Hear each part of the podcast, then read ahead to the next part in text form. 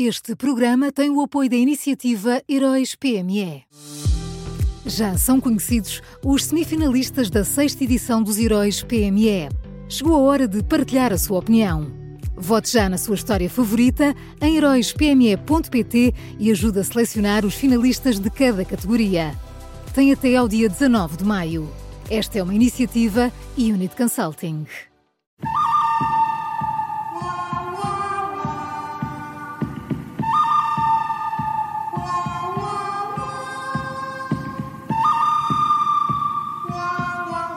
Começa agora uma nova edição do Bom, o Mau e o Vilão, sempre com o Miguel Pinheiro. Olá, Miguel, bom dia. Bom dia. Quem é o bom desta terça-feira? Olha, o bom, o bom desta terça é o Presidente da República que vetou as alterações aos estatutos das ordens dos advogados e, e dos enfermeiros que o Governo pretendia fazer. Uh, no caso dos advogados, o Governo uh, queria decidir o tempo dos estágios, queria aumentar o valor da remuneração dos estágios para números que poderiam ser difíceis de acompanhar e queria que qualquer pessoa, fosse advogado ou não, uh, praticasse uh, atos relacionados com a justiça. E uh, agora que nós vamos ter um governo de gestão até março, convém que, que Marcelo seja especialmente exigente. É, sim, já devia ter sido antes, provavelmente, não é? Mas pelo menos agora. Mais vale tarde que nunca, Paulo. É isso mesmo. o bom é o Presidente da República e o mau. Olha, o mau é o PS. Eh, como se sabe, o Partido Socialista recusou chamar uh, Marta Temido e Lacerda Salles ao Parlamento, uh, no caso das gêmeas, com a seguinte argumentação. Eu vou citar. O critério seguido pelo PS é o de convocar os responsáveis que estão em funções e que, por esse facto, estão em condições de esclarecer toda a verdade. Foi isto. E o PS também recusou a proposta da Iniciativa Liberal de chamar Nuno Rebelo de Sousa e sobre isto a deputada do PS, Alexandra Leitão, disse o seguinte, a citação é longa, mas eu vale muito a pena, atenção. Isto é tudo muito divertido, atenção. E já agora, esse fediver da... Peço desculpa. E já agora, esse fediver, isto tem que ser com com pronúncia certa.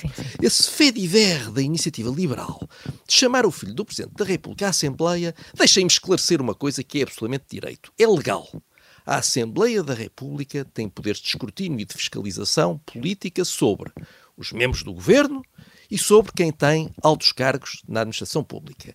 Nenhuma das duas coisas esta pessoa tem.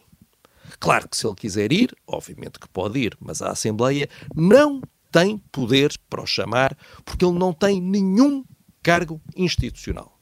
Só teria poderes para o chamar se estivéssemos perante uma comissão parlamentar de inquérito. É mesmo só para demonstrar que estes fenómenos, que agora a iniciativa liberal tem a mania de imitar o Chega, de fazer grandes e tonitruantes afirmações, esta não é uma função da Assembleia. Não cabe nas competências de fiscalização política da Assembleia da República. Isto disse Alexandra Leitão. Portanto, para Alexandra Leitão, um partido que chame ao Parlamento alguém que não seja membro do governo, nem exerça um alto cargo na administração pública, está a comportar-se tonitruantemente como o Chega.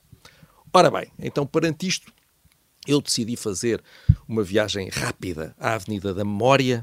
Uh, lá fui eu, uh, passo a passo, e então, Pronto. notícia do Jornal de Negócios de 23 de fevereiro de 2023. Vou ler. O grupo parlamentar do PS vai chamar ao Parlamento o antigo, o antigo secretário de Estado e atual vice-presidente do PSD, Miguel Pinto Luz, e a ex-governante Isabel Castelo Branco sobre o processo de privatização da TAP. Portanto, tal como Marta Temido e Lacerda Salles, Pinto Luz e Isabel Castelo Branco eram ex-governantes quando o PS os quis chamar ao Parlamento. E atenção, Alexandre Leitão, chamaram-nos à Comissão Parlamentar de Economia, não foi a nenhuma comissão de inquérito. Segunda notícia, dinheiro vivo, 30 de outubro de 2023. Vou ler, atenção. Na reunião de hoje da Comissão de Orçamento e Finanças, os deputados aprovaram por unanimidade o requerimento apresentado pelo PS que inclui a audição do Banco de Portugal, da Associação Portuguesa de Bancos e da DECO, Associação Portuguesa para a Defesa do Consumidor. Ora, que eu saiba, nem a Associação Portuguesa de Bancos, nem a DECO pertencem ao Governo, nem à Administração Pública, não pertencem a nada disso, e, no entanto, foram chamados pelo PS. Isto são só duas notícias deste ano, e eu, para usar a expressão de Alexandre Leitão, cheguei à conclusão que apanhar o PS nestes confrontos com a verdade já se transformou num fediver. Pronto, lá estás tu, tu nitruante. É, é muito, tudo isto é muito tuniturante. Meu Deus. Miguel, só fica a faltar o vilão. Olha, para continuar a tonitroar, o vilão é, é, é António Costa. Uh, ontem, na entrevista à TV e à CNN, o Primeiro-Ministro discorreu sobre as razões que o levaram a demitir-se. Uh, primeiro, como uh, disse sempre até aqui, culpou o parágrafo do comunicado da Procuradoria. Depois, admitiu que, mesmo sem isso, talvez se tivesse demitido no dia seguinte, quando foram encontrados mais de 75 mil euros em notas no gabinete do seu chefe de gabinete e a seguir, a seguir, afirmou que apesar de tudo, sem o parágrafo, uh, o mais provável seria ter aguardado pela avaliação do juiz de instrução. Foi isto que ele disse. E depois disse que, em menos de uma semana, o juiz não reconheceu os indícios de corrupção nem os indícios de prevaricação. Eu acho que, pelos vistos, o Primeiro-Ministro esqueceu-se que o juiz de instrução decidiu proibir o seu chefe de gabinete, uh, que tinha sido demitido há poucos dias, de sair do país. Proibiu-o de sair do país e exigiu-lhe que entregasse o passaporte. E o Primeiro-Ministro também se esqueceu que, ao seu amigo Diogo Lacerda Machado, o juiz de instrução proibiu a mesma coisa exigiu a mesma coisa e ainda lhe acrescentou uma caução de 150 mil euros por suspeitas do crime de tráfico de influência. Crime que, já agora, convém lembrar, não é um crime menor. Já pôs na cadeia um ex-político Armando Vara. Portanto, se António Costa for perguntar a Armando Vara se o crime de tráfico de influências é um crime menor, se calhar vai ouvir uma resposta.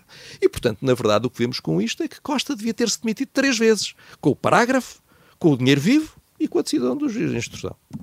Vamos então ao resumo. O bom desta terça-feira é o Presidente da República, o mau é o PS e o vilão é António Costa. Foram estas as escolhas do Miguel Pinheiro nas manhãs 360 e que também pode ouvir a qualquer hora em podcast.